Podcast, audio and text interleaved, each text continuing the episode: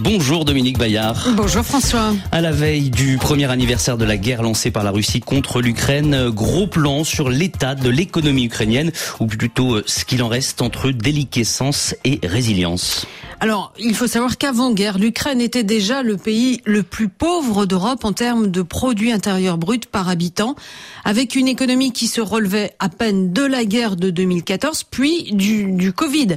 Depuis le 24 février 2022, son produit intérieur brut a fondu d'un tiers. Une descente aux enfers sans commune mesure avec les dommages collatéraux subis par ceux qui souffrent aujourd'hui de la crise énergétique, de l'inflation alimentaire engendrée par cette guerre. Quelques informations concrètes pour rappeler l'ampleur des dégâts. Une centrale électrique sur deux est endommagée par euh, des attaques euh, ciblées. La moitié des capacités de l'industrie sidérurgique ukrainienne qui fournissait euh, au pays son premier revenu d'exportation a été détruite, tout comme la principale raffinerie du pays, les réservoirs de carburant, sans parler des villes entièrement rasées comme la ville de Mariupol où toutes les habitations ont été réduites en poussière. Et pourtant, l'économie ukrainienne continue de fonctionner. Alors c'est ce qu'a souligné avec une certaine satisfaction la directrice du FMI de retour de Kiev, Kristalina Georgieva, a surtout salué la résilience des institutions, des hommes, des femmes qui font marcher cette économie plongée dans le chaos de la guerre. L'État est encore capable de lever l'impôt. La Banque centrale est à la manœuvre pour euh, défendre la monnaie, endiguer l'inflation, une inflation qui a culminé à 25%. Et puis les citoyens ordinaires, les agriculteurs, par exemple, continuent autant qu'ils le peuvent à faire leur travail, à cultiver, produire pour la population ou l'exportation.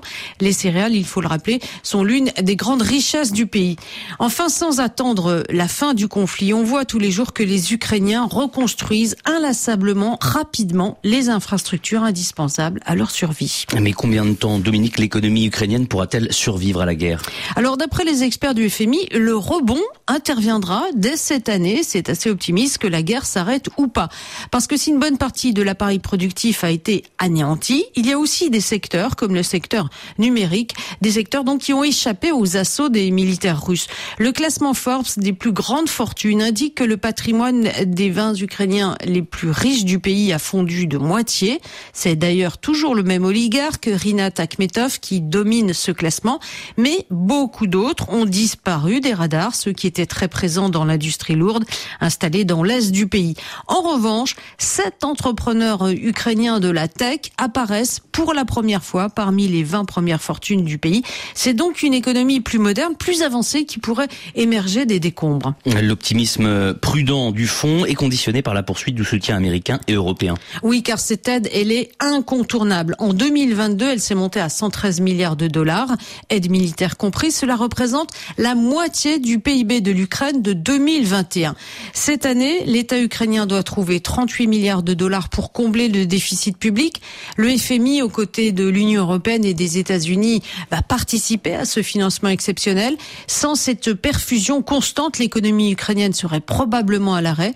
Malgré, il faut aussi le rappeler, la générosité spontanée de la population pour soutenir l'effort de guerre, les cagnottes en ligne, les dons des entreprises, les centimes prélevés à la pompe et 10 000 autres initiatives irriguent cet immense élan de solidarité. Il n'y a pas de bilan de ces ressources puisées au fond des poches des Ukrainiens. Les montants se calculent en centaines de millions de dollars. Merci Dominique Bayard pour ce coup de projecteur sur euh, l'économie ukrainienne à la veille de l'anniversaire des un an de l'invasion russe du euh, pays.